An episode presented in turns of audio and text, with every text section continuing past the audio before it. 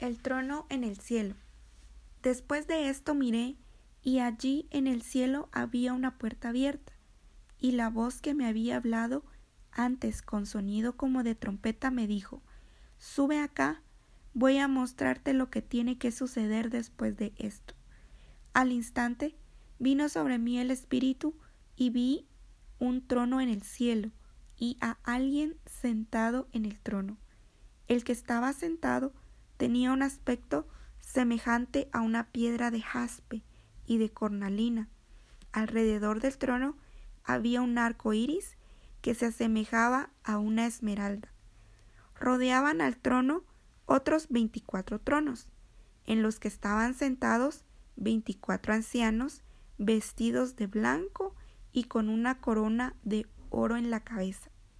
Del trono salían relámpagos, estruendos y truenos. Delante del trono ardían siete antorchas de fuego, que son los siete espíritus de Dios. Y había algo parecido a un mar de vidrio, como de cristal transparente. En el centro, alrededor del trono, había cuatro seres vivientes cubiertos de ojos por delante y por detrás.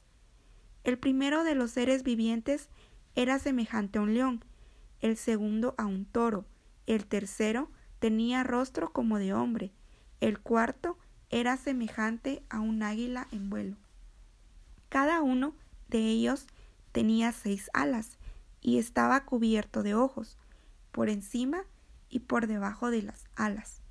Y día y noche repetían sin cesar, Santo, Santo, Santo es el Señor Dios Todopoderoso, el que era y que es y que ha de venir.